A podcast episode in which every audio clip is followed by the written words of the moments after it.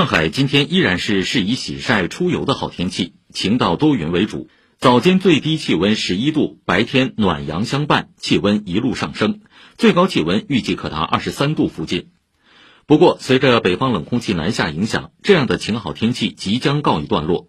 明天本市白天多云为主，夜间开始天气有变，转阴有阵雨，一直到四号降水都会比较明显，五号雨水逐渐停止。